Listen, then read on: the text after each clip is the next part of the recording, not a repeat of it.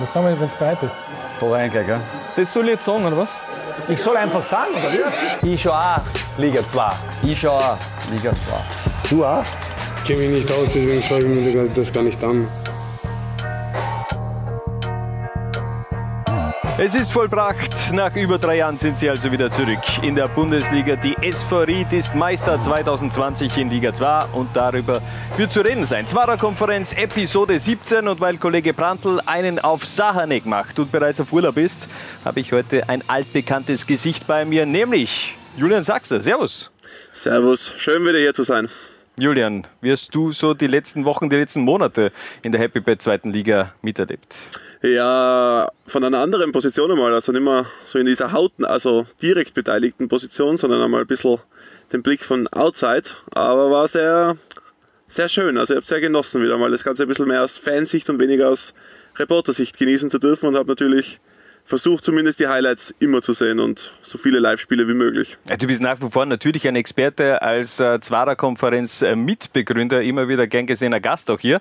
Und äh, unser Titel heißt heute auf jeden Fall 1160 Tage später. Das bezieht sich auf das bislang letzte Bundesliga-Match der Rieder, damals 2017 im Mai gegen Mattersburg. Und ja, am Freitagabend hat man es also fixiert, den Bundesliga-Aufstieg. Es war trotzdem etwas kurios. 9 zu 0 bzw. 6 zu 1 die Ergebnisse von Klagenfurt und Ried. Ähm, ja, was sagst du dazu? Ja, also ich glaube, kurios trifft es ganz gut. Also würde man wahrscheinlich nicht mehr so oft sehen, solche Ergebnisse. Also dürfte eigentlich ganz zufällig jetzt gewesen sein, dass beide die gute Tortdifferenz gebraucht haben. Ähm, ja, wobei ich muss, also ich muss schon ehrlicherweise sagen, diese ganzen Schiebungen, die Schieb Leute, die was jetzt Schiebung aufschreien und so, da bin ich ein bisschen skeptisch. Also ich glaube, ich bin vielleicht naiv, aber ich eben glaube halt doch, dass das eigentlich alles mit rechten Dingen abgelaufen ist. Man muss es halt einfach von der Situation aus sehen. Ried und Klagenfurt, die haben halt unbedingt Tore gebraucht, die haben halt bis zur 90. Minute Vollgas Offensivfußball gespielt. Und FAC und Wacker Innsbruck war es halt wurscht. Also denen war halt, ja, die haben halt Es hat auch so gewirkt. Ja. sie haben es nicht versteckt. Ja, sie haben es zu hundertprozentig nicht versteckt, sondern sie haben es auch wieder, wiedergegeben, wie, wie, du es gesagt hast. Also es hat sehr danach ausgesehen, als wäre es ihnen ziemlich egal. Ähm, vor allem der FAC in der Anfangsphase gegen Ried, äh, elf Minuten waren gespielt und da ist es schon 3 zu 0 gestanden. Und verstehst du, äh, mein Problem war es einfach, du hypst diese Liga in den letzten Wochen, natürlich jetzt auch dann in den letzten letzten Tagen nochmal, da, da gibt es diese, dieses unfassbare Finale eigentlich. Äh, die ganze Liga hat Werbung für sich selbst eigentlich auch gemacht. Du hast dieses Alleinstellungsmerkmal, dass du die einzige Liga bist, die dann noch eigentlich auch läuft, also zumindest in Österreich äh, und auch europaweit. Da waren dann ja eigentlich nur mehr jetzt die Serie A und La Liga hat noch ein paar Runden gespielt.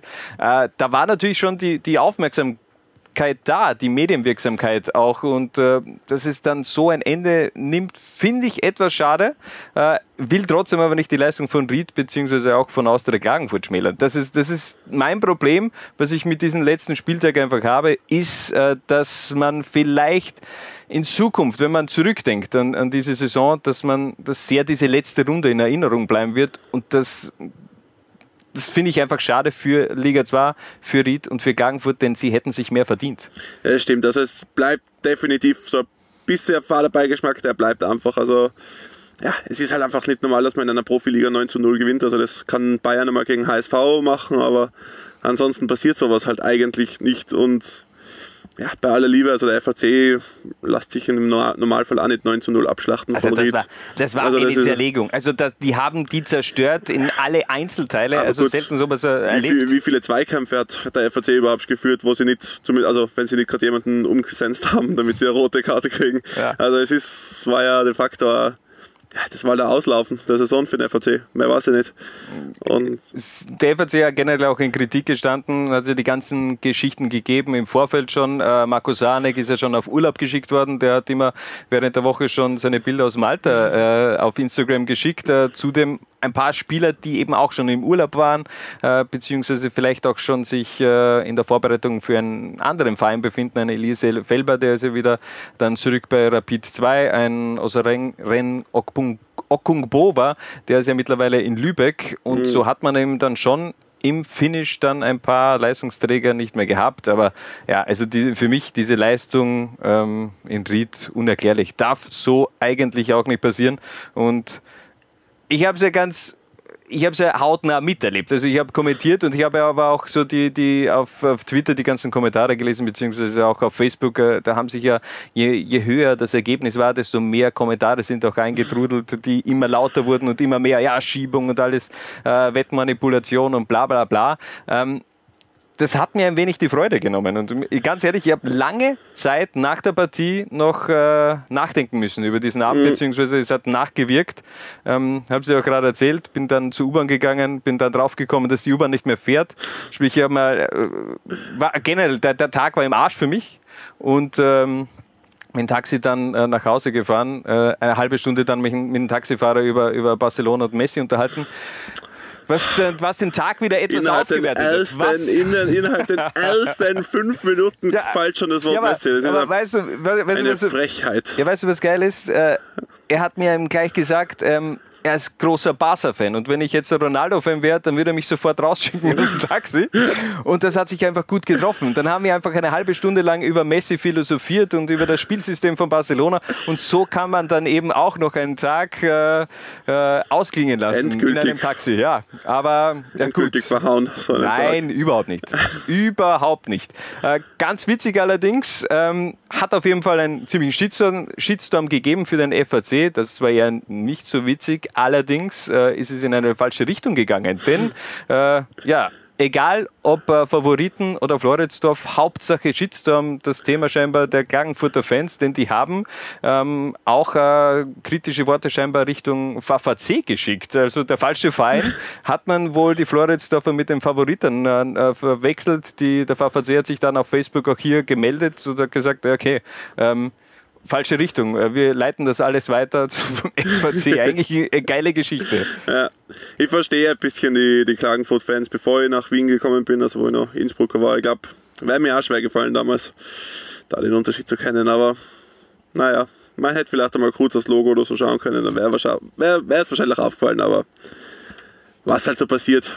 Auch, was ich gut äh, gefunden habe, äh, von Austrian Soccer Memes. Eigentlich äh, ja, das gestrige Spiel in einem Bild erzählt, ähm, die Abwehr von, vom FAC äh, widerspiegelt von einem, ja, was ist denn das? Snips oder irgend sowas. Ja, sowas von dem her, mehr war eigentlich auch die Gegenwehr nicht. 9 zu 0. Es ist der höchste äh, Zweitligasieg der Rieder in der Geschichte des Vereins. Also nie hat man höher gewonnen, nur einmal generell und das im ÖFB Cup 2015 äh, gegen den SV Innsbruck. Und äh, ja, zweithöchster Sieg generell der Clubgeschichte. Und das war schon ein heftiger Abschluss in dieser Saison, auch auf Seiten von Austria Klagenfurt. Wacker Innsbruck, da bist ja eigentlich du äh, großer Sympathisant. Was sagst du als, als Wacker-Fan zu dieser Vorstellung der Tiroler? Ja, war jetzt, war jetzt wohl nicht, sie haben sich jetzt auch nicht mit Ruhm bekleckert, kann man glaube ich sagen, nach sechs Gegentoren. Aber ähm, ja, es ist halt das gleiche wie beim FAC im Endeffekt. Das ist für den FC Wacker um gar nichts mehr gegangen. Ja klar, Grumser, einen schönen Abschied hätte man ja sicher noch besser. Ja, das hat ihm aber sicherlich ganz gefallen. Ja, also das war natürlich schade für ihn oder bitter ja. für ihn, aber andererseits, ja gut, es geht halt nichts mehr. Ein paar Spieler gibt es sicher, die auch mit einem Wechsel liebäugeln, beziehungsweise ja, aber da kannst du dich ja nochmal anbieten. Aber, ich mein, das, ja, das aber dann will man sich halt auch nicht mehr verletzen im letzten Spiel. Und nachher ja. Ja, gibt, man geht halt mit 80% in das Spiel rein und Klagenfurt mit 110 und dann passiert das halt. Ja, aber wenn du gerade sagst, okay, du kannst dich ja anbieten für einen anderen Verein, dann ist das ja eigentlich die perfekte Bühne. Da, da schaut ganz Fußball Österreich auf, dieses, auf diese zwei Standorte, Klagenfurt und Ried, auf dieses eine Spiel, da hast du die Möglichkeit, dich ja perfekt in die Auslage zu spielen. Am Städten hat es äh, geschafft in der vorletzten Runde. Die haben ihre, ihre Chance genützt. Stimmt. Aber der FAC und Wacker, pff, also das, ja, war, das ist extrem enttäuschend. Ganz ehrlich, ich bin extrem enttäuscht von diesen beiden Mannschaften. Ja, eh zu Recht, eh zu Recht. Aber um das mit dem Präsentieren nur ein letztes Mal, ganz ehrlich, also wenn jetzt die Scouting-Abteilungen von den Bundesligisten so abläuft, dass man sich das letzte Saisonspiel anschaut und dann die Transferentscheidungen trifft, dann ist es wahrscheinlich eh besser, wenn man nicht zu dem Verein wechselt. Also.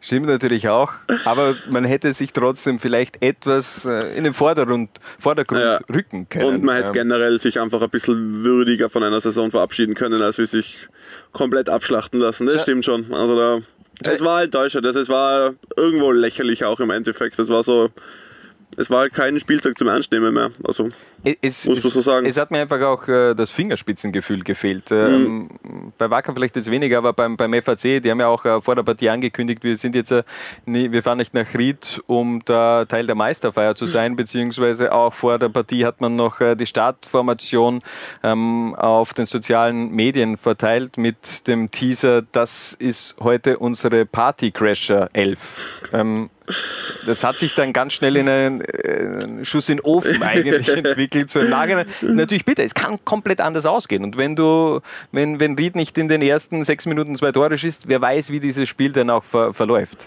Ja, okay, aber, Ja, also aber- wenn halt wenn eine Mannschaft innerhalb von sechs Minuten zwei Tore schießen kann, dann sieht man eh schon, was, was da los ist, oder? Also, Ja. also klar, wenn der FAC am Anfang noch ein bisschen mehr Gas geben hätte und es wäre bis zur Halbzeit 0-0 gestanden, ich glaube, dann wäre es spannend gewesen. Aber wie ich ja davor schon gesagt habe, wäre es also wenn es ganz normale Saison ohne Corona jetzt gewesen wäre und quasi ein fixer Absteiger gegeben hätte, wo ja der FAC dann betroffen wäre, dann weiß ich nicht, wie der letzte Spieltag ausgegangen wäre. Also das wäre ja, dann wäre voll anders gewesen. aber auch schwer, das eigentlich zu beurteilen, denn da wären komplett alle anderen Vereine auch anders in diesen Restart reingegangen. Eh, klar. Also- Aber wenn man jetzt einfach so annimmt, die Tabellensituation wäre so gewesen wie gestern, nur halt unter normalen Bedingungen mit Absteiger, das wäre ein wahnsinns letzter Spieltag Das- dann gewesen. also- Also da wäre es dann, hui. Dann hast du oben und unten aber Ja. äh, großes Entertainment. Da- da- Das auf jeden Fall. Aber es ist eben anders gekommen. Äh, Die SV Kuntermatik Ried ist trotzdem zu Recht äh, eindeutig auch äh, Meister geworden in der Saison 2019-2020. Und ja, da müssen wir natürlich auch nochmal den Michi erwähnen, denn äh, er hat am Anfang der Saison in der ersten Ausgabe der Zwarer-Konferenz ja den, den Meister 2020 schon vorhergesehen. Ja, super, Michi. Ja, Ja, kur kurzer Applaus hier an ganz, dieser Stelle für den ganz, Kollegen. ganz großes Kino. Ja, er hat es äh, scheinbar kommen sehen. Mein Tipp Austria Klagenfurt ist aber fast noch mal rangekommen. Äh, darf man jetzt auch nicht vergessen. Und es war Und ich war mit Austria Lustenau auch ziemlich gut dabei, würde ich sagen. Also Knapp, ist knapp. wirklich bis zum letzten Spieltag spannend gehalten und man hätte es nicht ahnen können. Aber wir kommen ja später dann noch zu Ja. den Flops. Da ist sicherlich auch noch ein, ein Platz für Austria Lustenau äh, reserviert. Äh, über ein Thema möchte ich auch noch sprechen, ähm, was an diesem 30. Spieltag passiert ist, nämlich in Lustenau. Da sind wir schon wieder beim Thema. Dennis Verwüster, äh, eigentlich Torhüter von Amstetten, ist da auf einmal eingewechselt worden in der 95. Minute und, und schau dir in, in sein Gesicht, also dieses, äh, dieses Lächeln, das sagt eigentlich alles. Also von, von dem her, äh, geile Geschichte. Und wir haben uns dann alle gefragt, äh, warum wird der in der 95. Minute eigentlich eingewechselt? Ähm, Frage vorweg, Verhöhnung des Gegners oder einfach lustig? Deine Meinung? Es ist ein bisschen für beides, oder? Also es, klar, es ist ein bisschen Verhöhnung des Gegners, wenn du plötzlich den Dormann als Feldspieler einwechselst, vor allem in der Nachspielzeit. Ähm, natürlich ist es witzig für einen Außenstehenden oder so, also das, aber wenn, ja, dass man als Gegner vielleicht ein bisschen angepisst ist, verstehe ich auch. Ja. Mir, erinnert, es ein bisschen an die Aktion von, ich glaube, das war damals, war das nicht Wolfsburg, damals unter Magath, wo sie Meister worden sind, wo sie die Bayern mit 5 zu 1 abgeschlachtet haben? Ja, Da hat ja dann Felix Magath auch noch als Provokation zu den Bayern, hat er dann auch noch mal den Dormann gewechselt in hat der er da 90. Simon Jentsch reingebracht? Ja, genau. Wirklich? Ja, ja, ja, ja. Ja, okay, also wenn das- mir nicht alles täuscht. Das zum Beispiel ist halt Ja. auch eine totale Provokation gewesen, aber irgendwie erinnert es mich an diese Situation ab. Ja, aber all, alles, alles, was gegen die Bayern, bei- gegen die Geiern, gegen die Bayern passiert, äh, finde ich also gar nicht mal so schlecht. Vor allem, äh, in Also damals war es super. Ja, ich habe es auch witzig ge- gefunden. Ähm, das ist natürlich eine komplett andere Ausgangslage, wenn es wirklich das Spiel um die Meisterschaft eigentlich ist und dann, äh, dann wechselst du da Der Ex-Trainer das 5 zu noch. 1. Ja, Ja. Ähm, da sind natürlich viele andere Schauplätze dann auch noch mit dabei, die damit einwirken. Aber ich habe es jetzt eigentlich gar nicht so schlimm gefunden. 95. Minute auf jeden Fall. Äh, Dennis Verwüster ist eingewechselt worden und ich äh, habe mich heute erkundigt beim Dennis beziehungsweise auch bei, bei Jochen Fallmann und die haben mir das einfach so geschildert, dass einfach der Kader auch schon unfassbar klein war.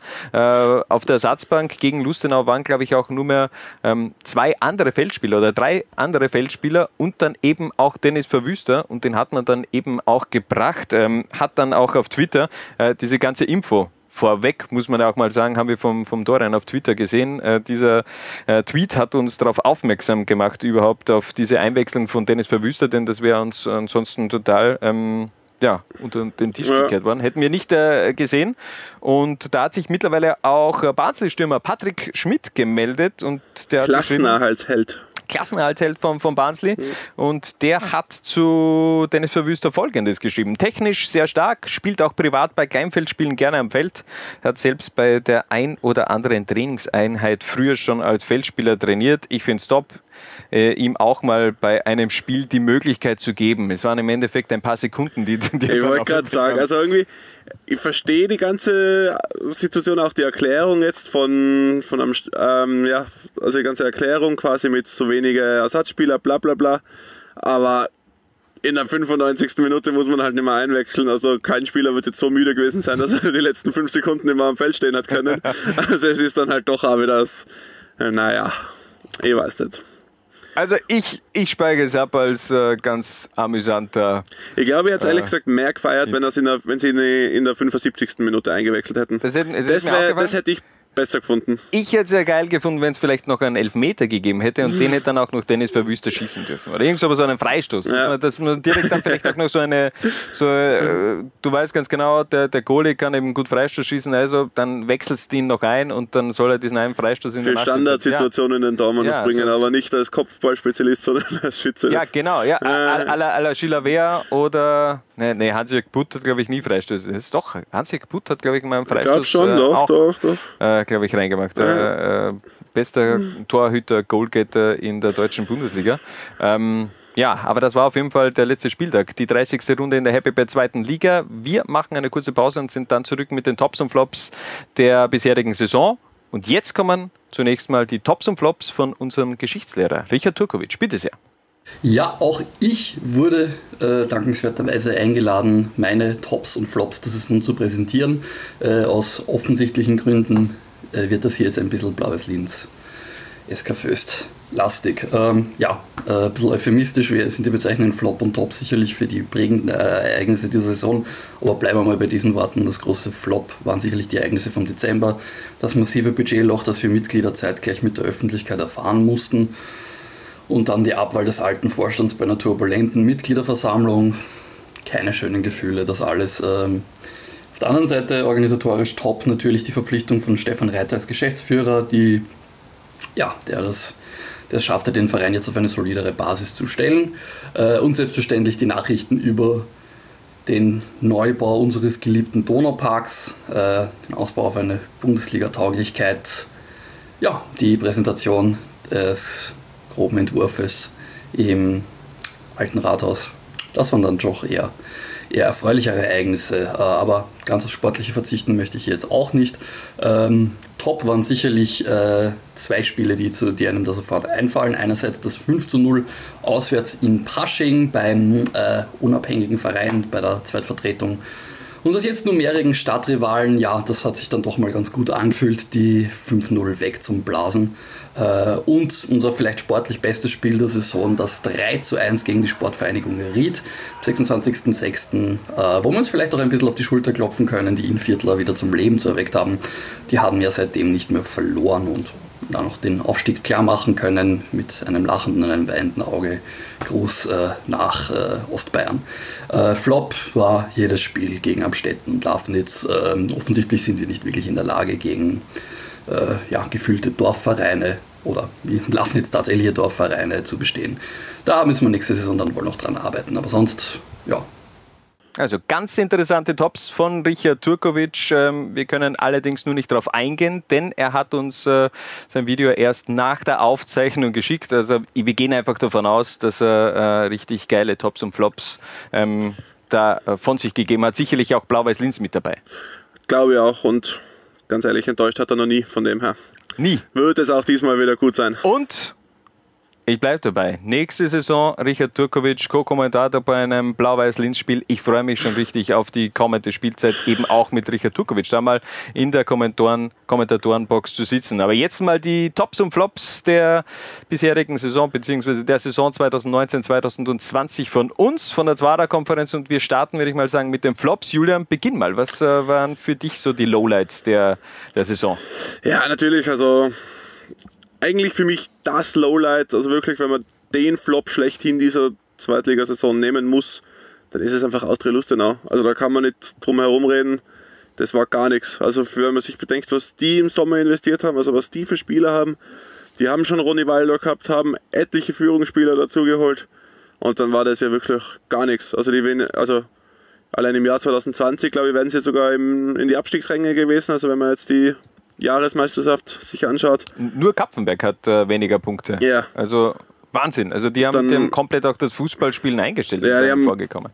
Also da muss es irgendwas Gröberes gegeben haben, glaube ich, auch innerhalb der Mannschaft. Also da dürfte die Chemie gar nicht gepasst haben. Da dürfte man bei den, vielleicht bei den neuen Verpflichtungen zu sehr auf die Namen geachtet haben und zu wenig darauf, wie das dann alles miteinander harmoniert. Und man muss halt ehrlicherweise sagen, auch die Verpflichtung von Roman Melich war dann halt ein war ja, halt ein Fehler. Also das Im Nachhinein äh, hat es einfach ja. überhaupt nicht funktioniert. Ähm, ähm, man hat zwar die ersten Wochen ein bisschen. Man hat die äh, Resultate halt dann zumindest klar, am Anfang mal einfahren können, aber ja, überzeugend war es nicht. Und umso überraschender eigentlich, dass sie halt trotzdem ins Cupfinale gekommen sind. Also wie das ja. gegangen ist, das, das, ist halt eigentlich auch. Äh, ich glaube, das fragt sich Wacker Innsbruck auch noch, denn die ja. hätten das äh, auch gerne gehabt, dieses, mhm. äh, dieses Finale gegen, gegen Red Bull Salzburg. Ähm, ja, auch für mich, Austria Lustenau, ähm, größeren Flop in dieser Saison gibt es eigentlich nicht, äh, mit ganz viel Vorschusslorbeeren eigentlich in die Saison gegangen. Man hat da immer gesprochen von diesem ähm, ja, Aufstiegsduell zwischen Ried und Lustenau, hat ja auch nicht schlecht begonnen. Gleich mal zu Beginn dieses, äh, dieser Derby-Sieg gegen den FC Dornbirn, dann Punkt geholt zu Hause gegen Ried, aber dann ist es eben ganz schnell schnell auch in eine andere Richtung gegangen, gegipfelt mit äh, dem 5 zu 8 äh, im Pasching gegen die Juniors. Ähm, schlussendlich ja auch dann die Entlassung von Gernot Blasnecker und äh, ja, der Transfer von Roman Melich, der ja dann auch wieder im Winter komplett neue Mannschaft eigentlich bekommen hat. Also ja. Äh, Austria Lustenau hat in einer Saison zweimal eigentlich komplett alles ausgetauscht. Also die haben schon im Sommer, glaube ich, 11 äh, bis 15 neue Spieler verpflichtet und im Winter dann nochmal so einen großen Cut gemacht. Also das habe ich einfach nicht verstanden. Ja, ähm, leider wieder mal ein Paradebeispiel davon, dass Kurzfristigkeit im Fußball sich nicht so oft auszahlt, dass man halt doch ein bisschen langfristiger planen sollte und das hat man bei der Austria Lustenau gar nicht gesehen dieses Jahr. Also das war ja Hire and Fire Politik und das ist halt dann gar nichts geworden. Schade. Du hast es gerade angesprochen, äh, langfristig planen. Äh, das, da hat man auch Schwierigkeiten in Horn damit. Hat ja auch ein paar, meiner Meinung nach, unnötige Trainerentlassungen gegeben. Allen voran Markus Kahner. Eigentlich gut in die Saison gestartet, war kurzzeitig auch mal auf äh, Platz 1. Habe ich mhm. überhaupt nicht nachvollziehen können, dass man da ähm, diesen Trainer gewechselt hat. Mhm. Denn für mich Horn zu Beginn der Saison äh, die haben für mich wirklich was dargestellt. Also das ja. war das wirklich ein geiler Offensivfußball, hat auch äh, gutes Spielermaterial gehabt. Ein, ein Michael Chikur für mich ja sowieso einer der, der ganz großen mhm. Aufsteiger in dieser Saison. Damals natürlich auch noch Ercan Kara vorne drin. Ercan Kara, ähm, das, da hat man wirklich richtig feine Namen rausgebracht, ja. auch in den letzten Wochen mit, äh, mit Marco Hausjell. Ähm, ja, hat man Markus Kahn einfach nicht äh, die Chance gegeben? Ich, also meine Vermutung, meine Vermutung, da muss irgendwas im Hintergrund vorgefallen sein. Anderes kann ich mir das kaum vorstellen, weil Markus Kahner für mich auch sehr sympathischer Typ eigentlich ist und ich möchte eine sehr coole Spielphilosophie hat und eine sehr interessante. Und wenn man denen ein bisschen die Chance gegeben hätte, glaube ich, das wirklich zu implementieren in der Mannschaft, hätte schon richtig was Cooles rauskommen können. Aber naja, es hat ja auch die Kommunikation einfach nicht gepasst. Also das, was mir am meisten gestört hat, war, ähm, man hat sich eigentlich nicht vom Trainer verabschiedet, sondern man hat sofort den neuen Trainer begrüßt. Ja. Also die, die Pressemitteilung, die, die Kommunikation damals auf Social Media war, ähm, wir haben einen neuen Trainer. Ähm, und da hat man sich gefragt, ja, okay, aber was ist, was ist mit Noch zusätzlichen Trainer? oder? Ja, ja, also das hat mich einfach ja, das war, ja. Das war einfach, äh, das war, finde ich, sehr ungut. Äh, Auch nicht unbedingt die feine englische Art, so Nein. mit dem Ex-Trainer umzugehen. Ganz egal, was da im Hintergrund vorgefallen ist. Ich glaube, für die Öffentlichkeit, man kann trotzdem ein okay, wir beenden die Zusammenarbeit, danke für deine Mühen. Und dann aus. fünf Minuten später kann man den neuen Ey, Trainer Alles in Ordnung, aber, aber ignorieren. Ja. ja. also das, das finde ich, das, das, gehört sich schon. Und, das äh, stimmt, ja. Das hat man ein wenig vermissen lassen. Ähm, ein Trainer, einen anderen Trainer, den man, ja, vielleicht sehen wir ihn in der kommenden Saison in der zweiten Liga, aber sicherlich nicht mehr am ähm, Tivoli als Wacker-Trainer, vielleicht ja doch in irgendeiner anderen Funktion. Ähm, keine Ahnung, was jetzt äh, weiter mit ihm passiert. Aber Thomas Krumser, auch dessen Entlassung, beziehungsweise ja, dieser Trainerwechsel, Daniel Birovka übernimmt jetzt dann mhm. ab dem Sommer in Innsbruck war für viele überraschend. Ja, ähm, ehrlicherweise auch für mich. Also ich halt wirklich sehr, sehr viel von Thomas Grums und halt sehr wenig von dieser Trainerentlassung, weil es erinnert mich einfach viel zu stark an die Situation damals mit Klaus Schmidt, der damals ja, den Klassenerhalt geschafft hat mit Wacker Innsbruck in der zweiten Liga und dann lange um den Aufstieg mitgespielt hat in der folgenden Saison und dann auch wenige Runden vor Schluss von Ali Hörtnagel entlassen worden ist, damit dann in der neuen Saison Maurizio Jacobacci an ähm, ja, einen ganz neuen Spielstil und eine ganz neue Philosophie ans Tivoli bringt. Elf Spieltage später und erneut eine Abstiegssorgen war es dann wiederum vorbei mit dieser neuen Spielphilosophie. Und irgendwie erinnert mich die Situation sehr stark daran. Ich bin natürlich grundsätzlich gegenüber Daniel Birovka sehr offen. Finde ihn einen sehr coolen Typ, sehr vereinstreuen 1860-Spieler und Trainer dann. Also das charakterlich scheint er wirklich top zu sein. Ich glaube ich glaub auch, dass der sehr früh schon auch die Fans von Wacker dann einfangen wird. Also ich glaube, das ist einer, der. Gelingt ihm, glaube ich, auch, ja. ja. Also der hat aber ganz viel Charisma. Also von dem her, ja, jetzt ist natürlich, traut man Thomas Grumser noch nach, aber ich glaube, man ist dann auch ganz schön froh, dass man äh, einen Daniel Birovka hat, denn ich glaube, der ist einfach von Typ her, passt der gut zu einem ja. Verein wie Wacker Innsbruck. Ich bin, es wird dann auch spannend sein, was er für Spielphilosophie ähm, versucht zu in die Mannschaft zu bringen, weil mit Thomas Grumser muss ich echt sagen, ich glaube, das war mitunter der schönste Fußball, den ich in den letzten Jahren, wenn nicht sogar Jahrzehnte am Tivoli gesehen habe und das mit dieser Mannschaft, die halt wirklich blutjung war.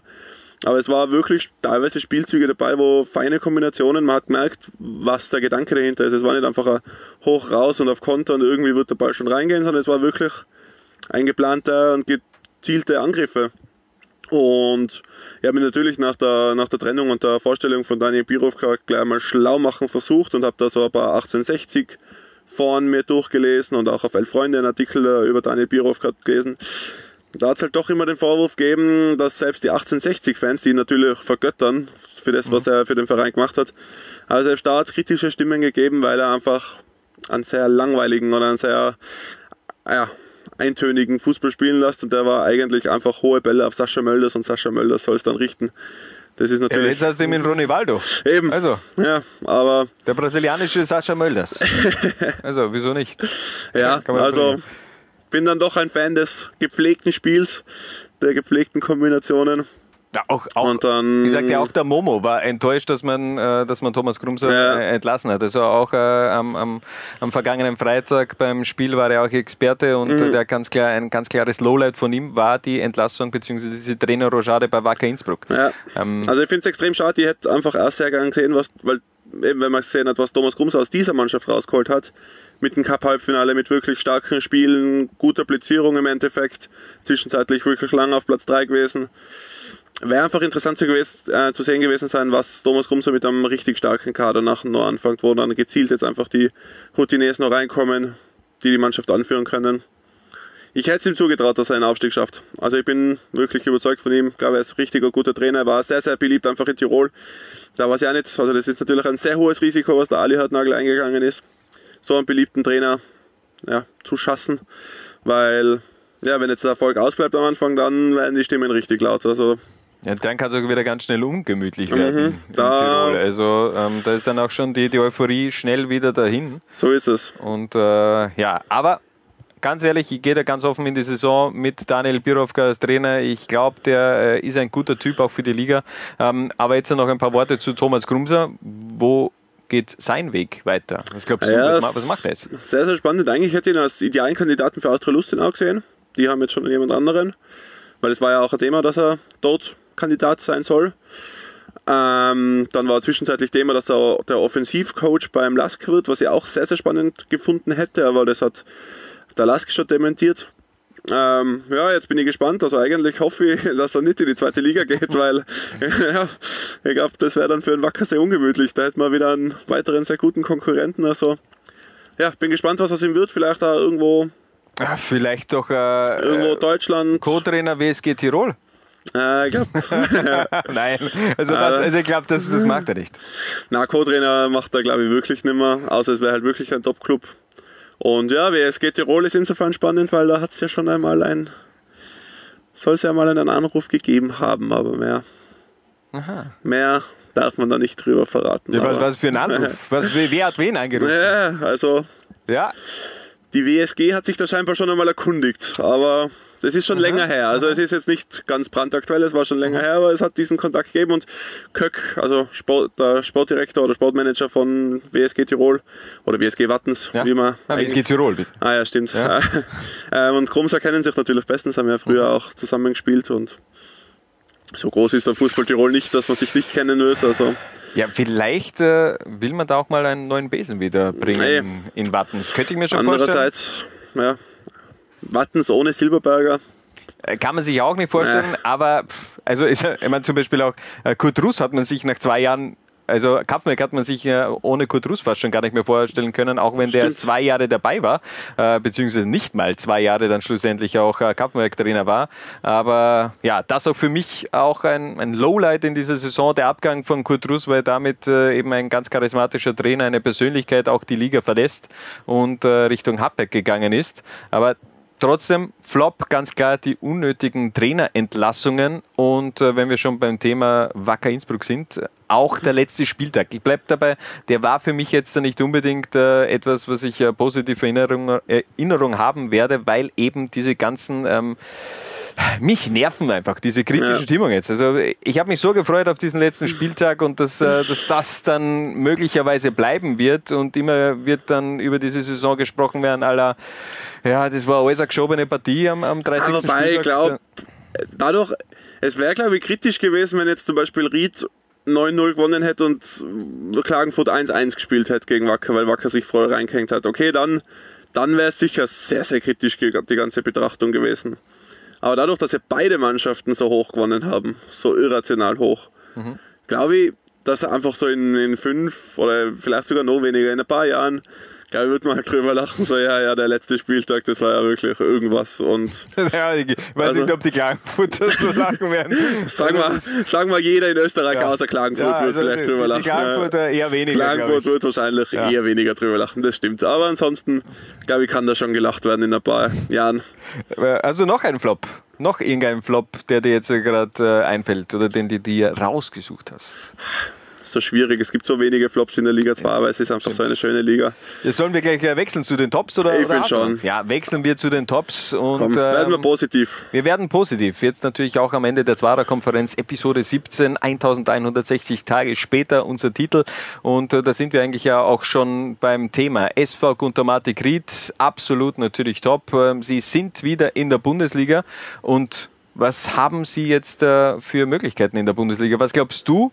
Ähm, kann man mit dieser Mannschaft machen? Was muss verändert werden, um auch in der Bundesliga ähm, ja, Ehrlicherweise sehr, sehr viel muss Ja. verändert werden. Also es ist jetzt, weil ich meine, klar verdient, ja, wenn man das so sagen kann, wenn man Punkte gleich aufsteigt. Also ja, aber es war nicht überzeugend. Also bei aller Liebe, also die pff, waren schon Phasen dabei, wo man sich nur an den Kopf gegriffen hat, wo man sich gedacht hat, Ried, was führt sie hier auf? Also wollt ihr gar nicht aufsteigen. Und von dem her bin ich schon der Meinung, dass da eine Handvoll Spieler relevant bleiben für die Bundesliga, aber ansonsten muss man da schon sehr, sehr viel umbauen und naja, dass es halt doch ein, ein ordentlicher Um, also dass es halt einfach ein Unterschied ist zwischen Bundesliga und Liga 2. Ich glaube, das hat man die letzten zwei Jahre ganz gut gesehen. Nachdem es die Tiroler Aufsteiger jedes Mal wieder schön nach unten getrieben hat, gleich nach in der ersten Saison. Also ja, ich glaube, da ist Ried gefordert, dass sie eine richtig gute Transferpolitik jetzt fahren und gut investieren und richtig investieren. Aber ich glaube, ganz wichtig auch, dass man diesen Aufstieg geschafft hat. Und Ja, da, ja, damit gibt man natürlich auch den Spielern, denen die Verträge jetzt auslaufen, äh, auch eine komplett neue Perspektive. Also ich glaube, Mhm. man hat da schon sehr viel riskiert. Hat man ja auch schon äh, im, im Winter gehört bei einem Interview vom, vom Kollegen Alexander Kappa, der in Ried war und äh, mit Gerald Baumgartner da, ähm, ein Interview geführt hat, wo man schon so angedeutet hat, ja, alles ist auf Bundesliga schon eigentlich ja eingestellt. Ähm, und ich könnte wäre wohl ungemütlich Ja, geworden in also Ried. Ich, ich glaube, wenn sie das nicht geschafft hätten, dann würden wir nicht in der kommenden Saison von einem Titelduell Ried gegen Wacker sprechen, denn äh, ich glaube, die hätten da keinen Stich gehabt. Also, es würde mich wundern, wenn sie da immer noch die Ressourcen nach so vielen Jahren. Irgendwann geht es aus. Es ist halt einfach. Und die Sponsoren werden natürlich dann geringer. Ist ganz normal. Aber so haben sie sich schön gerettet und ich glaube, jetzt können sie, ich glaube, dass die SV Ried sich ein sehr ordentliches Budget für die, für die Bundesliga zusammenstellen kann jetzt und dementsprechend einen recht ordentlichen Kader zusammenstellen kann. Und wenn man ihnen etwas nicht absprechen kann, ist das ist nämlich äh, das Verkaufen von, von Werbeplätzen. Also es gibt keine Mannschaft, glaube ich, in Österreich, die äh, auf Facebook, im Stadion, auf dem Trikot, okay, vielleicht im Trikot jetzt ja nicht so, weil Trikot ist, doch ist recht üblich. Ja, aber, aber ansonsten fast in jedes Facebook-Posting Mhm. ist verkauft und äh, wir erinnern uns zurück am ersten Spieltag äh, 3 zu 1 Niederlage gegen Austria Klagenfurt und beim dritten Tor, glaube ich, von, von Klagenfurt, äh, das Tor wird dir präsentiert von Rieder Tourismus. Das hat für ein bisschen Unmut gesorgt. Äh, Ganz überraschend. Ja. Also von dem her, ich glaube, da muss man auch etwas aufpassen, aber muss auch sagen, ist ein österreichischer Verein muss das natürlich auch machen. Er braucht das So Geld und, und äh, gerade in dieser Zeit äh, nach Corona, äh, ich glaube, da muss man auch als Fan ein bisschen Verständnis haben, wenn da vielleicht dann auch Werbeplätze in Zukunft erfunden werden, die man dann verkaufen kann. Ja, ist in Ordnung. Kann Aber weiterer Top, Julian. Ja, einfach einmal generell die ganze, ja, die, die Art und Weise der Liga, oder? Also allein die, die ganzen Tore, also diese Offensivspektakel, was wir gesehen haben. Also es war schon, also es hat Runden gegeben, also das war ja nur noch irre. Also da hat Tor Die- die- um Tor. Die drei torreichsten Runden der Liga 2-Geschichte sind in dieser Saison über die Bühne gegangen. Äh, Höhepunkt natürlich Spieltag Nummer 28 mit 45 Toren und einem Torschnitt von 5,63 Toren pro Spiel. Also ähm, die Offensivspieler, die haben sich auf jeden Fall in Szene setzen können.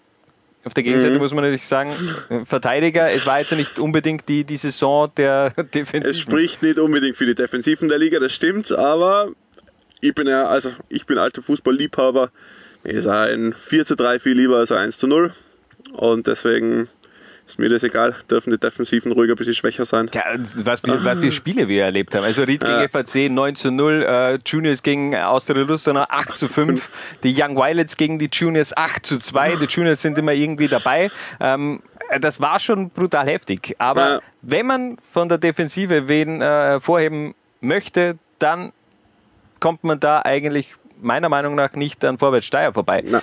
Die waren in der Vorsaison, hatte man die, die schlechteste Defensive, war, man war die Schießbude der, äh, der, der Liga 2 Ja. und jetzt hat man die beste Defensive. Ich würde behaupten, Steyr hat gezeigt, dass man mit einem Transfer alles machen kann. Alberto Brada. So ist es. Der Brada-Effekt in Steyr, Ja. anders kann ich das auch nicht erklären, denn ähm, der hat da hinten einfach alles zusammengehalten. Darf man natürlich auch nicht vergessen, äh, da waren auch rund um ihn herum auch andere Spieler, die da, ihm da geholfen haben, aber ich glaube, man hat Natürlich. ihm auch diese Leitfigur gebraucht da in der Ja, Defensive. man hat einfach gemerkt, wie wichtig dieser eine Anführer, dieser, ja, dieser Abwehrchef ist, was der bewirken kann. Also wie wichtig diese eine Position ist, eines richtig starken Abwehrchefs. Und ja, Alberto, Alberto Brada hat geliefert. Und Vorwärtssteier auch, also Mhm. ganz grandiose Saison. Für, kann mich noch erinnern, wir waren ja gemeinsam bei der, äh, beim Bundesliga, äh, beim Zweitliga-Auftakt bei diesem PR-Termin. Mhm. Ähm, da hat Willi Wallmüller noch gesagt, alles andere als Platz 13 wäre eine Überraschung Mhm. für ihn. Also da hat man auf jeden Fall überperformt und hat Es war klassisches Tiefstapeln vor dem, vor dem Saisonstart, dass die, möglicherweise, dass die Gegner einen möglicherweise. unterschätzen. Ja, ja. Eine Mannschaft, die man auch mittlerweile nicht mehr unterschätzt, ist äh, Amstetten. Platz Mhm. Nummer 5. Auch äh, die Mannschaft von Jochen Fallmann, wie sich die jetzt eigentlich in diesen eineinhalb Jahren entwickelt hat. Chapeau, also da, Ja. da läuft alles richtig gut.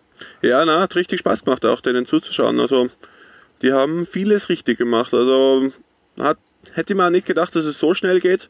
Also, für mich, gerade nach dieser Ligareform, ist für mich Amstetten genau ein perfektes Team für diese zweite Liga.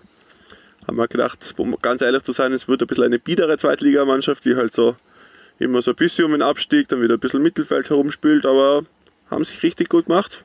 Aber guter Fußball, eigentlich auch gute Zuschauerzahlen. Ich finde auch das, äh, das, das Absolut. Stadion in, in Amstetten eigentlich ganz charmant. Nur was eben gar nicht geht, sind die Vuvuzelas. Da kann, kann irgendwer da in Amstetten mal äh, denen sagen, dass sie sie ihnen die Vuvuzelas wegnehmen sollen? Also äh, auch jetzt äh, im, im Lockdown ah, bei der Das ist ganz schön. Es gibt dann, nee. gibt Ah, ah. 2010er Flashback immer. Ja, aber, okay, aber wenn, wenn was bescheuert war an der Weltmeisterschaft 2010, dann waren es die Vuvuzelas. Das stimmt. Also damals auch diese, dieses lege- legendäre Gespräch äh, mit äh, Günter Netzer und, und Gerd Delling. Oder Gerd Delling, also Delling damals ja, wo sie ja eh über die Vuvuzelas reden und das erste Mal, dass ich eine emotionale Regung, Regung bei Günter Netzer äh, feststellen habe können. Also von dem her, nee, Vuvuzelas, äh, absolutes No-Go, finde ich in der kommenden Saison, kann man da vielleicht auch den Fans von Amstetten irgendwas anderes in die Hand geben. Und Tausche Vuvuzelas gegen Trommeln. ja, Trommeln, bitte einfach Trommeln, ist auf jeden Fall äh, besser. Weiteres äh, Highlight für dich.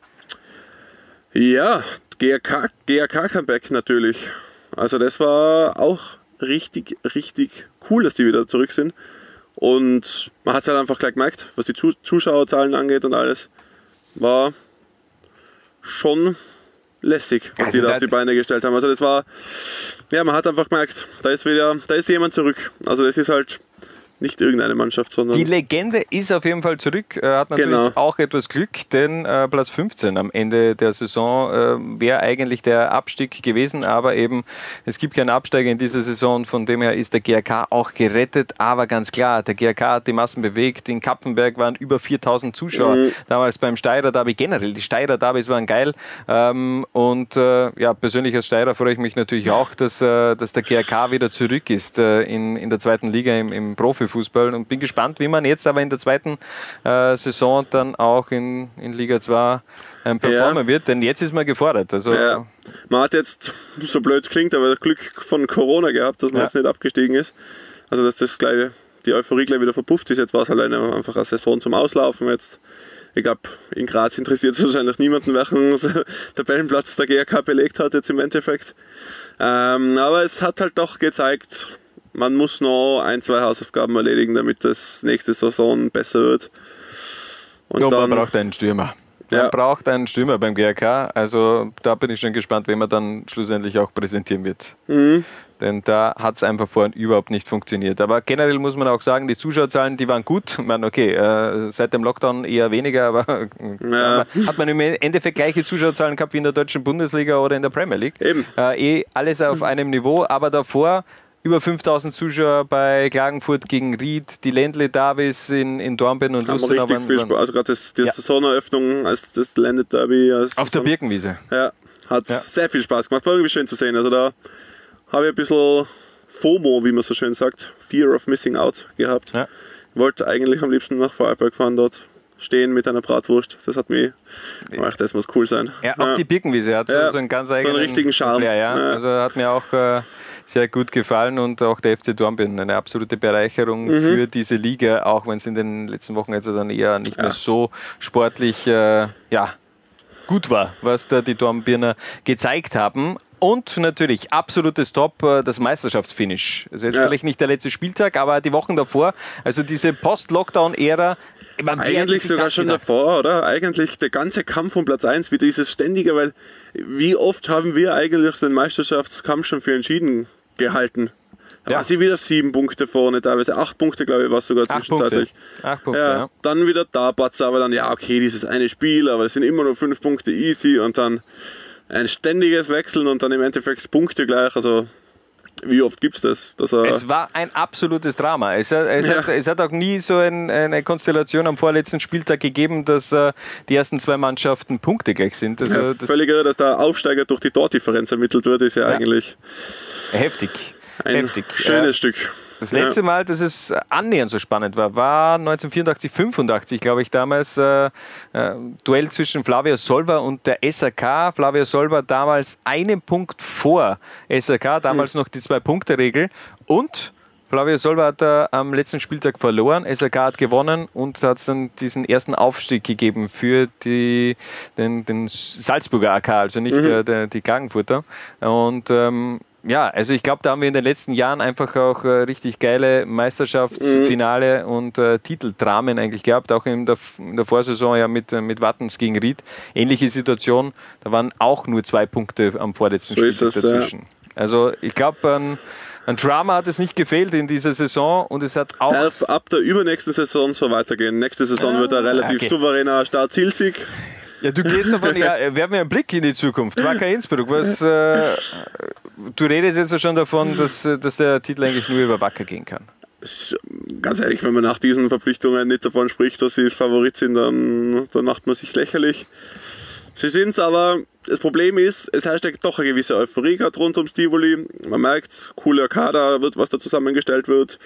Ähm, neuer Trainer, vor allem der neue Investor natürlich. Es geht was weiter im Verein, es ist einmal Aufbruchstimmung. Das Blöde ist nur so gefühlt, in den letzten Jahren war es halt immer so, wenn so eine Aufbruchstimmung war rund ums Tivoli, dann ist es halt immer schief gegangen. Also ich kann mich erinnern, ja, eben also zum Beispiel die Aufstiegssaison, die letzte unter Daxbacher, da war, es war halt, ja klar, man hat halt Daxbacher gehabt, aber das war halt auch, der hat das halt gut gekonnt, äh, runtergespielt und so, aber da war nicht so diese große Aufstiegseuphorie oder halt nicht diese, man ist nicht in diese Saison gegangen mit diesen definitiven Erwartungen, ach, das muss klappen, sondern man hat geschaut, ja, könnte was werden, aber warten wir ab. Ja, aber Und irgendwie dann auch war- kontraproduktiv, oder? Ich meine, es war nie wirklich so, so eh, wie du sagst, es war nie wirklich so diese, diese Aufstiegseuphorie Naja, dabei, dass du hat- mal die Hütte vollbringst. Das stimmt, das war natürlich schlecht, aber dann andererseits, wo dann der Aufstieg geschafft war, da war man, dann hat man noch das erste Spiel im neuen Stadion von der Austria gehabt, in, bei der Neueröffnung von der Neu nach der Liga-Reform, irgendwie alles spannend. Ja, und dann war halt natürlich straighter Abs- Abstieg, also im ersten Jahr. Also irgendwie, es klappt so mit diesen Euphorien rund ums Tivoli in letzter Zeit nicht so. Also ich hoffe, dass dieses Jahr Ausnahme ist, aber es lastet halt ein extremer Druck Auf die Mannschaft. Also das Also- ist, hui. Aber ich glaube, Ja. diesen Druck nimmt man gerne an. Also wenn wir Ja. jetzt noch mal ein Jahr zurückgehen, äh, wenn du da in die Gesichter der Wacker-Spieler bzw. des Vorstands und der ganzen Beteiligten und ja. Funktionäre ge- gesehen hast, dann war das eigentlich ein Verein, der mit dem Abstieg gestorben ist. Also Ja. da die Interviews, die haben so geklungen, so aller passt, wir sind jetzt so weg von der Bildfläche, Wacker Innsbruck gibt es nicht mehr und äh, das ist unsere letzte Vorstellung gewesen. Und äh, ich glaube, da hat man auch wieder lange gebraucht, um da wieder ein wenig äh, ja, motiviert Ja. äh, in Gang zu kommen. Ja, wobei, also es war ja wirklich, also wenn man ja auch mit, mit Gerhard Stockhaus, mit dem Präsidenten oder halt ehemaligen Präsidenten, jetzigen Aufsichtsratsvorsitzenden ähm, gesprochen danach, also in der neuen Saison dann schon. Der hat, also der hat kein Geheimnis drum gemacht. Das war, der Verein war wirklich wenige Minuten vor dem Ende. Also das hätte er nicht durch ja, ein paar richtig coole Aktionen und so, hätte man das nicht irgendwie geschafft, das hinzukriegen. Spiel gegen die Zeit. Spiel oder? gegen die Zeit, Stichwort, genau. Und auch sonst einfach eben dieses klare Commitment gesagt, wo man sagt, okay, aus, wir machen das nicht mehr mit, dieses Spiel mit Politik und so und Schluss, wir setzen auf die eigene Jugend, wir setzen eigentlich auf die Zweiermannschaft mit zwei, drei Ergänzungen und aus, wir haben keine über, ja, überbezahlten Spieler mehr, die nicht die Leistung bringen, was man von ihnen erwartet.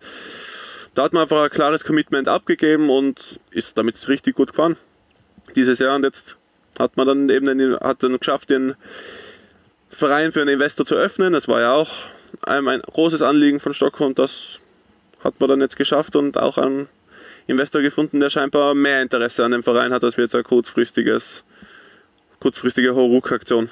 Ich finde ja, man hat ja die, die Gefühlslage in Innsbruck auch immer gut äh, erkennen können, wie gerade die Wackerstube auf, auch aufgenommen worden ist. Also nach dem Einstieg des Investors, also äh, da war man ja wirklich im siebten Himmel und man schwebt seitdem ja auch in diesem siebten Ja. Himmel. Also äh, da ist eine richtige Aufbruchstimmung in, Ja. in Tirol. Ich hoffe, dass, es, äh, dass man das auch halten kann. Äh, ich würde mir natürlich äh, für uns alle einen spannenden Titelkampf in der kommenden Saison wünschen. Ähm, ich glaube trotzdem, man darf jetzt ja nicht zu viel gleich äh, von, von Wacker erwarten. Denn, denn einerseits Austria Lustenau, ich, ich erwähne das nochmal, das war eine ähnliche Ausgangslage in der So. Vorsaison. Ganz viele neue Spieler Ja. äh, geholt. Du hast einen Ronivaldo gehabt als Spieler der Saison. Du hast äh, unfassbar viele Spieler geholt, die eigentlich auf dem Zettel auch extrem viel Qualität äh, mit dabei gehabt haben. Eigentlich zu gut für die Liga sind. Ja. Und äh, so ein wenig hast du ein, ein All-Star-Team dabei gehabt und äh, dann ist es aber sowas von nach hinten losgegangen, der Schuss. Also äh, es, wird ist- kein Selbstläufer. Na, definitiv nicht. Also, und ja, eben, es, die, die Gefahr ist ja sicher auch gegeben bei Wacker. Die jungen Spieler ja gesehen, wie gut sie eigentlich performt haben zwischenzeitlich in dieser Saison. Und dann werden ihnen da wieder jetzt doch drei, vier, fünf arrivierte Spieler vor die Nase gesetzt.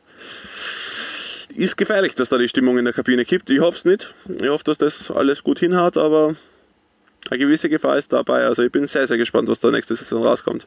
Was passiert mit äh, Matthäus Taverna? Glaubst du, hat man da Kohle, dass man den vielleicht nochmal ausleihen kann? Also ausleihen, glaube ich, würde mich wundern. Also das war jetzt doch eher ein, ein glaube ich, auch ein bisschen ein Gefallen von Dresden. Es war ja einfach, damit er die Matura fertig machen kann in Innsbruck. Und klar, Thomas Grumser ist ein großer Förderer und das hat auch der Matthäus de Ferner ganz klar ähm, kommuniziert, dass er einfach zum Thomas Grumser zurück wollte. Hat ihm, glaube ich, auch ganz gut getan, aber ich glaube, die nächste Leihe, also soll es wirklich nochmal eine Leihe sein, was ich auch, was ich mir unsicher bin, dann wird es, glaube ich, sogar in die Bundesliga gehen, weil Der muss eigentlich in die Bundesliga. Eben. Er ist leider der ist so einfach ein zu gut. Rohdiamant, der, der ist, äh, also jeder Club in Österreich, nochmal die Info, ich meine, ihr müsst äh, Matthäus Taverna holen. Ja, und ich glaube, es ist, bin halt auch gespannt, ich meine, Dresden jetzt nach dem Abstieg, keine Ahnung, wie es da weitergeht, ob die ihn verkaufen wollen, ob die das Geld brauchen oder ob sie jetzt dafür sich denken, okay, jetzt in der dritten Liga können wir ihn problemlos spielen lassen, also besser als wie ein Abstiegskampf in der zweiten Liga natürlich. Muss man schauen, was, wie sich das entwickelt. Also Matthäus Aber ich rechne nicht damit, dass er wieder am Tivoli spielt. Leider. Ja. Aber er hat auf jeden Fall in der Vorsaison schon die Plattform zweite Liga wirklich sehr gut genützt. Äh, auch in dieser Saison hat es wieder so Shootingstars gegeben. Allen voran natürlich Yachankara. Er kam, er sah und er traf en masse, muss man sagen. Ist nach wie vor unter den Top 10 Torschützen der Saison 2019, 2020 und hat äh, ab dem Winter ja eigentlich nicht mehr in der zweiten Liga gespielt, denn da ging es dann äh, eine Etage höher zu Rapid und auch da hat er schon seine Goalgetter-Qualitäten unter Beweis gestellt. Für mich trotzdem der Shootingstar und ich glaube ein Spieler, auf den wir in ein paar Jahren zurückblicken werden und sagen, boah, der hat wirklich in Liga 2 gespielt, ist einfach Karim Adeyemi. Wir haben eh Ja. schon in einer Zwarer-Konferenz schon mal über dieses Barca-Gerücht damals gesprochen. Richtig, ja. Und ich glaube, irgendwann geht es auch für Adeyemi in diese, in diese Regionen. Ja, also ich glaube, wir werden gar nicht mehr lang warten müssen. Beispiel, wenn jetzt der BVB Jadon Sancho verkauft, natürlich werden sie mal einen anderen Spieler noch als direkten Ersatz holen.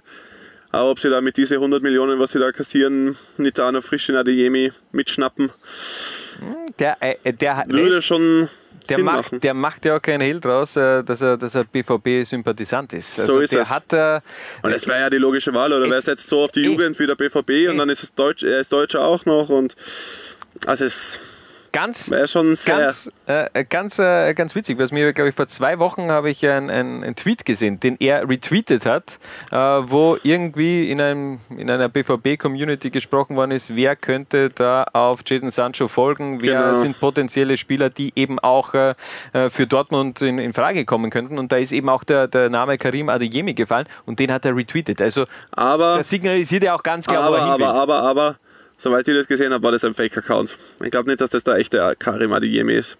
Das war, also ich folge Karim Adeyemi auf Twitter, das war er. Fix. Also, also Okay. ich, ich schaue mir das nochmal an ähm, und äh, ich bin mir ziemlich sicher, dass es Karim Adeyemi war. Ich habe gelesen, dass es ein Fake-Account war, der das. Also, dass Wo das hast du gar das nicht. gelesen? Das, Auf Twitter auch. aber vielleicht stimmt's. ich ich habe nämlich, hab nämlich extra sogar Okay. einen Screenshot gemacht, weil ich gewusst habe, das könnte vielleicht ja nochmal ein Thema werden in der Ja. Zwarer-Konferenz. Ich schaue mir das noch an, äh, wird auf jeden Fall noch einen Faktencheck geben. Ähm, bis dorthin, weiß nicht, ob es stimmt, ist mir jetzt ja nur schnell aber es ist trotzdem kein Geheimnis, dass Karim Adeyemi, Ja. Adeyemi mit, mit dem BVB liebäugelt. Also, das braucht man ja. Also ja, und es, es, wär, ist es. es würde auf der Hand liegen. Also möglicherweise ja in ein paar Jahren oder vielleicht in ein, ein Jahr schon äh, Ja. in Dortmund und dann geht es weiter zum FC Barcelona als Nachfolger von Lionel Messi, um auch nochmal Messi zu bringen. Und äh, das waren auf jeden Fall unsere Tops und Flops der Saison 2019-2020. Wir machen eine kurze Pause und sind dann zurück mit den Top 5 Spielern der Saison. Ich kann nur jede Woche dasselbe sagen. Jeder so quasi fickrig ist auf der Liga 2. Was? Bitte? Was für Wort kann ich sagen? Fickrig, ja. Und die Lehre ist ganz klare Lehre ist Ich schaue auch Liga 2. Wann hast du das erlebt? Wo hast du das erlebt? In Österreich? Derjenige, der was Österreicher ist, kann stolz sein auf, auf das, dass er Österreicher ist. Das ist mir relativ wurscht. Ich kann nur jede Woche dasselbe sagen. Ich schaue auch Liga 2. Das ist mir relativ wurscht. Das hat mit Respekt nichts zu tun. Nichts zu tun. Nichts zu tun. Es tut mir leid. Nichts zu tun. Also, da sind wir auch schon wieder zurück bei der Zwarer-Konferenz, Episode Nummer 17. Und jetzt küren wir unsere Top 5 Spieler der Saison 2019-2020. Die Bundesliga hat das ja schon übernommen. Da haben die Präsidenten, Manager und Co. ja ihre Favoriten gewählt. Das Ergebnis war wie folgt. Auf Platz 5, wir haben gerade vorhin über ihn gesprochen. Karim Adeyemi auf Platz 4, Oliver Markutz auf Platz 3, Marco Grüll auf Platz 2, Okanaidin und auf Platz 1 zum zweiten Mal hintereinander Ronny Waldo. Er ist ja auch zum zweiten Mal hintereinander Torschützenkönig geworden. Aber bei uns ist es etwas anders. Ja. Also kurz zu Ronny Waldo, alle guten Dinge sind drei bekanntlich, also es wird wohl noch einmal ein drittes Mal klappen. Schauen wir. Schauen wir. ja, aber ja, also es ist eine interessante Liste da von der Bundesliga, aber wir haben dann doch, glaube ich, wir haben jetzt ja nicht nur auf die Tore geschaut, muss man so sagen. Ist es. Natürlich schon auch sehr. Wir haben es ja auch schon davor an, äh, angekündigt bzw. Äh, darüber gesprochen, dass die Offensivabteilungen der Mannschaft eher in dem Fokus äh, waren als die Defensivmannschaften. So ist es. Und von dem her auch auf Platz 5. Den teilen sich zwei Spieler, nämlich äh, David Beham und Oliver Markutz. Ein David Beham für mich einfach ein, ein, ein Phänomen. Der hat Mhm. die, die Vorsaison bestätigt. Da hat es sicherlich viele Stimmen gegeben, die gemeint hätten, okay, das ist vielleicht so ein One-Season-Wonder, aber er hat einfach auch in dieser Saison wieder abgeliefert. Ja, 19 Saisontore ist ja wirklich, also das ist schon sehr, sehr stark.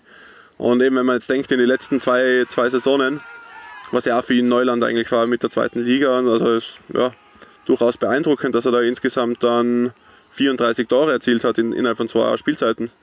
Das sind schon starke Zahlen. Also der ist für mich einfach auch äh, der Inbegriff eines Zweitligastürmers, muss ich sagen. Also der, Ja. äh, ich das ist jetzt nicht äh, ähm, abwertend, sondern einfach der, der hat einfach ein gutes Gespür für den Raum, der hat einen Torriecher und den setzt er einfach in der, in der zweiten Liga aber sowas von perfekt ein. Die Frage ist nur, kann der auch eine Etage höher oder vielleicht woanders? ich glaube schon in gewissen, gewissen Vereinen. Also eigentlich, gut, wird jetzt dann wahrscheinlich eher weniger relevant werden. Mattersburg, Ja, Mattersburg wäre für mich die aufgelegte, der oder der aufgelegte Verein für David Beham. Aber ja, gut. Das wird wohl nichts. Das wird wenn, wohl wenn nichts. Frage, vielleicht will, er, vielleicht will er in die Regionalliga Ja. gehen, weiß ich nicht. Oder, oder Aber, ähm, ja, aber ich glaube grundsätzlich könnte man zu, ja, ja, vielleicht ist es ein bisschen, ich würde mir sogar vorstellen können beim WRC so als Joker, als Super Joker. So wenn es mal quasi, quasi hektisch wird in der Schlussphase noch David Beham reinwerfen. Warum Also, nicht? Vielleicht ja noch ein Transfer in diesem Sommer. Ja. David Beham, er hat auf jeden Fall verlängert seinen Vertrag bis 2022, aber hat eben auch eine Ausstiegsklausel für die Bundesliga beziehungsweise auch fürs Ausland. Auf Platz 5 allerdings geteilt diesen Platz mit Oliver Markutz, denn den müssen wir einfach auch reinnehmen, denn was der nach dem Lockdown abgeliefert hat, das, da sprechen die Zahlen einfach auch für sich. Zehn Tore, der erfolgreichste Torschütze der Post-Lockdown-Ära und auch der etwas überraschend, wie Phönix aus der Asche. Oder? Ja, ja, also das, gut, dass Oliver Markutz durchaus ein Talent hat, das war jetzt kein Geheimnis. Aber dass er jetzt wirklich im Profibusiness auch, oder im Profibereich so der, ja, so der Knopf aufgeht, war nicht unbedingt damit mehr zu rechnen, aber schön. Und vor allem, ich hab, ich glaube, das Interview war eher auf Lowla 1 vor, war es jetzt vor dem letzten Spieltag oder vor Genau, vor, le letzte Woche, ja. Ja. Harald hat Genau. das, das Interview geführt, ja. Äh, allein, dass diese, also wie das zustande gekommen ist, durchs Tennisspielen der beiden Väter oder des Vaters mit, mit dem Trainer, mit Robert Michael, oder? ja. Vater von, von Robert Michael mit dem Vater von Oliver Markutz. Genau. Also diese, diese Connection gibt es auf jeden Fall und da hat es dann Und- eben geheißen, ja, komm, spiel doch einfach bei der Austria. Ja, also allein dafür super Geschichte. Das ist auch Liga 2 wieder. Also Ja, das ist, ja, das ist, äh, das ist Liga 2. da knistert es einfach. Da, das, das mag ich auch und äh, Oliver Markutz äh, schon in den letzten Jahren sehr gut, aber wie gesagt, äh, seine beste Saison äh, bislang und da bin ich auch gespannt, wohin der Weg jetzt weitergeht für, Mhm. für Markutz, ob er in Klagenfurt noch bleibt. Äh, auch hier das in diesem Würde Interview. ich sagen, ehrlich gesagt. Also ich, Ich würde würde es ihm raten. Auch, ja, ich glaube, er fühlt sich auch wohl. Er hat ja auch, äh, er hat ja auch äh, in dem Interview erwähnt, ja, er ist endlich mal auch wieder zu Hause bei den Eltern. Er Ja. lebt ja jetzt ja wirklich auch äh, bei, bei seinen Im Eltern Haus, im, ja. im Kinderzimmer, glaube ich. Ja, halt das erste Mal seit Ja. er 15 oder 16 ist oder so. Also, Also, halt- Ewigkeiten. Er war Ewigkeiten einfach unterwegs in, in Salzburg und dann eben auch bei den Bayern jahrelang. Ja. Und dann eben auch Stationen bei St. Pölten. Und ähm, ja, ich glaube, das tut ihm gut, das Umfeld. Er kann sich zu 100 Prozent auf den Fußball konzentrieren. soll er mal ein Jahr die, einfach die, diese Leistung bestätigen und dann kann man, glaube ich, immer noch Ja. nach oben schielen. Ja, wer weiß, vielleicht Austria Klagenfurt Meister 2021, auch wenn du das natürlich. geht sich nicht aus. Ja, Schauen wir mal, vielleicht wird es ja Austria Lustenau. Ähm, machen wir weiter. Auf äh, Position 4 ein Meister, einer, der höchstwahrscheinlich in der kommenden Saison auch in der Bundesliga spielen wird, nämlich Marco Krüll. 13 Tore, 13 Assists, er hat unzählige Elfmeter rausgeholt mhm. und äh, für mich ist er noch immer Luft nach oben. Also der ja. hat so viel Potenzial, so ein wenig wie ein ungeschliffener Diamant.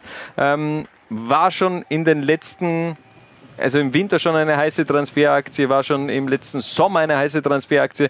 Es war eigentlich. Äh, war schon vor seinem Wechsel zu Ried eine heiße Transferaktie. Ja, auch, schon, auch schon beim Rapid äh, beim Probetraining, dabei, ja. Probetraining und äh, ja, im Endeffekt glaube ich aber jetzt schon, dass er in, in Ried bleiben wird. Ich glaube, durch einen Aufstieg macht es einfach Sinn. Also da hat er jetzt perfekt die Chance, in einem gewohnten Umfeld sich einmal Bundesliga, Bundesliga-Luft zu schnuppern und sich daran zu, zu gewöhnen und aber ja, da ist sicher noch Luft nach oben. Also ich glaube, der hat schon Potenzial für, für höhere Vereine. Also Ohne da das jetzt, ja, ja ohne jetzt die SV Ried schlecht reden zu wollen natürlich. Nee, aber da, also ich glaube auch. Und äh, es gibt einfach zwei Dinge, die er noch äh, beherzigen muss für die Zukunft. Einerseits ein bisschen am Abschluss üben, denn ich glaube, der hätte auch äh, Potenzial in dieser Saison auf, äh, für 20 Tore mhm. plus gehabt und weniger abheben. Das ist, er holt ganz viele Elfmeter raus, ja, er sucht auch immer wieder den Kontakt, aber manchmal übertreibt das ein wenig und äh, das könnte ihn dann schnell anhaften, dieses, ja. äh, dieses Image des, äh, des Schwalbenkönigs. Ja. ja, und das, das kommt nicht gut. Der, ja. der hat zu viel Gasse, das brauchst du nicht und äh, von dem her das vielleicht für die Zukunft äh, beherzigen. So ist es. Wir machen weiter mit den Top 3 der Saison 2019-2020 in der Happy Pet zweiten Liga und äh, in der Bundesliga beziehungsweise von der, von der Liga und von den Präsidenten und von den Managern und allen möglichen ist er zum Spieler der Saison gewählt worden. Bei uns ist er nur auf Platz 3. Ronny Waldo, 24 Tore zum zweiten Mal hintereinander, Torschützenkönig und eben auch Spieler der Saison. Warum reicht es dennoch nicht für Platz 2 oder 1? Naja, also so stark seine eigene Saison war, so schwach war halt die von Austria Lustenau und das mitgehangen, mitgefangen ein bisschen. Es ist ein Teamsport und wenn die ganz großen, also wenn die großen Erfolge im Team fehlen, dann finde ich, hat man es auch nicht unbedingt immer verdient, der beste Spieler zu sein. Auch meiner Meinung nach ganz kurios, wie ich finde. Ein Ronny Waldo hat zwar 24 Tore erzielt, aber gefühlt hätte der 40 schießen müssen. Mhm. Also der hat in, in, jeder Partie so einen, aber wirklich äh, hundertprozentigen Sitzer immer gehabt. Einen Sitzer, ja. Ähm, also mindestens einen Sitzer. Äh, wenn man da mal eine Statistik machen würde mit den Großchancen, die Ronny Waldo in dieser Saison vergeben hat. Ähm, Expected Goals für ja. Ronny Waldo diese Saison, das wäre interessant. Äh, das wäre wär sehr interessant. Wer könnte denn das machen? Ähm, Ralf Schön, äh, der äh, Pressemann von den Young Wildcats aus Trebin, der macht eigentlich immer wieder ganz interessante ja. äh, Tweets, die er da raushaut. Ähm, also, Ronny Waldo vielleicht eine Aufgabe für, für die Sommerwochen, ähm, hat aber sicherlich auch viel anderes zu tun. Bei uns auf jeden Fall Ronny Waldo nur auf Platz 3 und da stellt sich ja eigentlich jetzt nur noch die Frage, wer ist Platz 1, wer ist Platz 2, das Duell Stefan Nutz gegen Okan Aydin. Und wir haben uns entschieden für Okan Aydin auf Platz 2. Er ist ja, der tragische Held dieser Saison, mhm. dieser Elfmeter gegen Amstetten, der wird vielleicht noch etwas länger in Erinnerung bleiben, aber trotzdem, der verfügt über so viel Qualität, mhm. der Junge, ähm, auch eigentlich viel zu viel Gasse für diese Liga.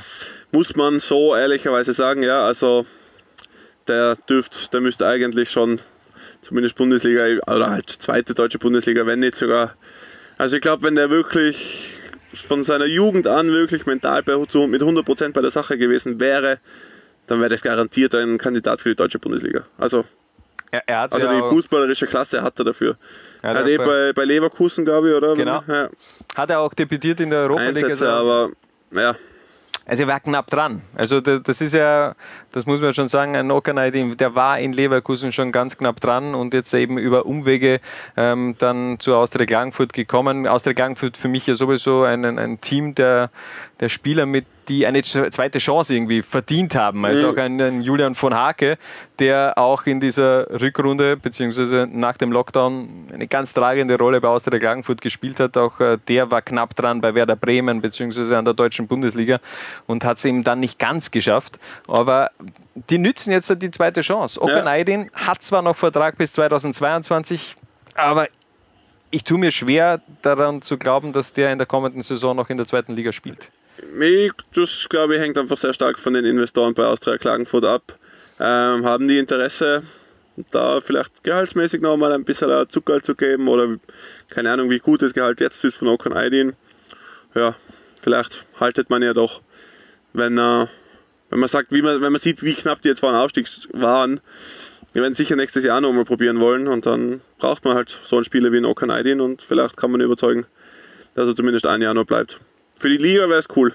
Ja, auf jeden Fall. Also ich, ich würde mich sehr freuen, äh, Okanai den auch in der kommenden Saison wieder äh, kommentieren zu dürfen. Zwölf Tore, zwölf Assists, äh, vier Freistoßtore, absoluter Topwert in der Happy Bad zweiten Liga und er ist eigentlich auch einer der zwei Gründe gemeinsam mit Oliver mhm. Markutz, äh, damit dass diese Saison überhaupt noch mal so spannend geworden Klar. ist am, am, Ende. Also äh, es hat natürlich dann auch viel negative Nachrichten gegeben, auch im Foren ASB und äh, auch auf Facebook, wo man eben ja, ihn ein wenig äh, ja, äh, gedisst hat, nur weil er den Elfer vergeben hat. Also ich meine, ein Elfer kann doch wirklich verdammt nochmal ein jeder vergeben. So ist Und, es. Äh, Arjen Robben bestätigt ja. das. Ja. Und ja. ganz ehrlich, also ohne, ohne ihn wäre halt Austria Klagenfurt nicht einmal ansatzweise in die, in die Situation des Titelkampfs kommen. Und ihn dann wegen einem Elfmeter das vorzuhalten. Er war für mich. Ich verstehe natürlich, als Fan ist man emotional, aber es ist halt einfach komplett sinnlos meiner ich, Meinung nach. Ich muss ja sagen, vor zwei Jahren war er für mich noch auf Platz 1. Also da war für hm. mich eigentlich äh, keine Rede davon, äh, Okanairin, okay, da habe ich mir auch gedacht, dass Austria Klagenfurt aufsteigt und äh, dass er hm. dann noch zwei, drei Buden macht und dann äh, ist er für mich Spieler der Saison. Aber das, was Stefan Nutz einfach in den letzten zwei, drei Wochen abgeliefert hat, war nochmal on top. Also Stefan Nutz hat generell eine unfassbare Saison gespielt, auch nach dem Lockdown einer der Spieler äh, bei den Riedern, der eigentlich immer abgeliefert hat und das waren nicht viele in dieser naja. negativen Phase. Also da, da waren haben doch einige halt nicht abgeliefert, aber ja.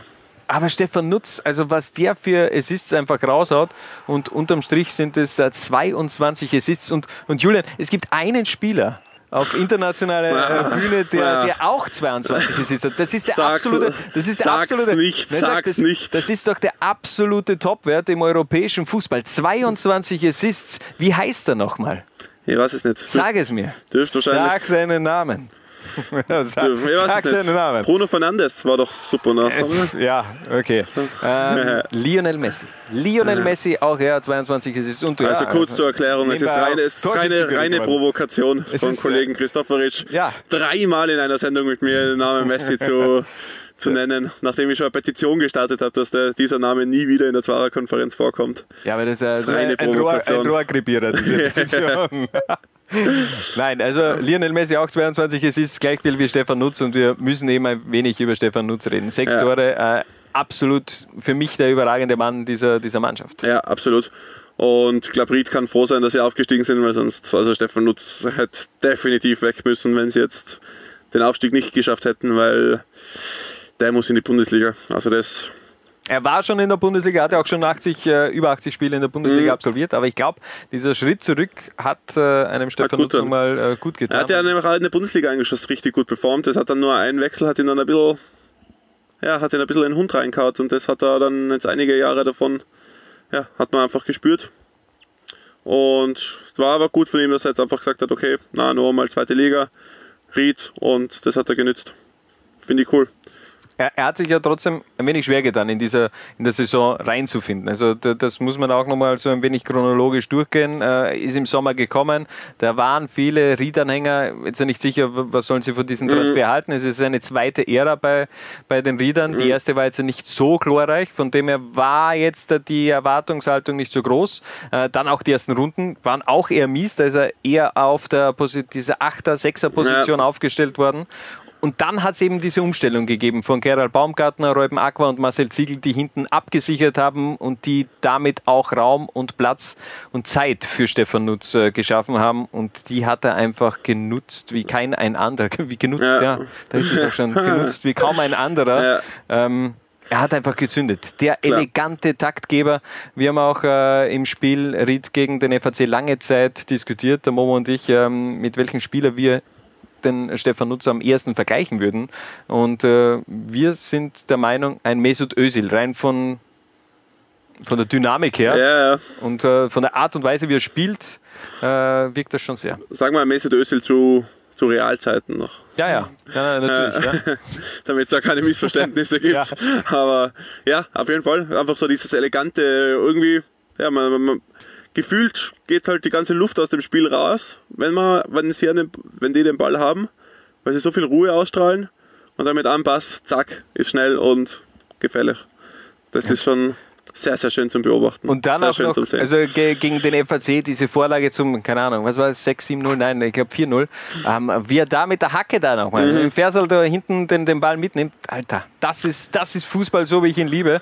Und deshalb äh, Stefan Nutz Feiner absolut Kicker. zu Recht. Feiner Kicker und für uns, der, die zweite Konferenz beziehungsweise für Low 1, der Spieler der Saison. Und das sind sie also. Unsere Top 5, die unterm Strich sechs Spieler sind. Auf Platz 5 David Peum und Oliver Makutz und auf Platz 4 Marco Krüll, Ronny Waldo auf 3, Okan Aydin auf 2 und Stefan Nutz auf 1. Das war sie, die Saison 2019-2020 bei Low 1. Das war die letzte Episode der Zwarer-Konferenz vor der Sommerpause. Ähm, Julian, ich bedanke mich, dass du mal wieder vorbeigeschaut hast. ja, danke, dass ihr wieder dabei habt sein dürfen. Und äh, ich hoffe, dass wir auch in der kommenden Saison wieder viel miteinander sprechen über Fall. die Happy Bad zweite Liga. An, ganz zum Schluss will ich nochmal ein großes Danke an alle da draußen raussenden, an die Fußballervereine, die und natürlich auch die ganzen äh, Lowlines-User, die Twitter-Community, die diese Liga so ja, besonders machen und ähm, die mir persönlich auch als, als, als jemand, der mit dieser Liga arbeitet, ähm, wirklich eine schöne Arbeit auch äh,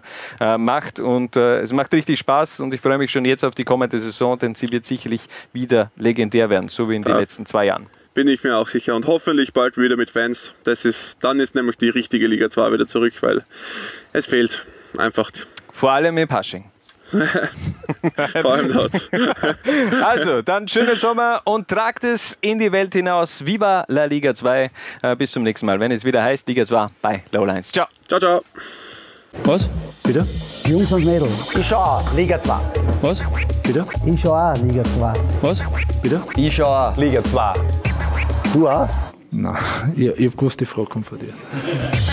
Zwarer Konferenz, der Videopodcast zur Happy Bad zweiten Liga von Laula 1.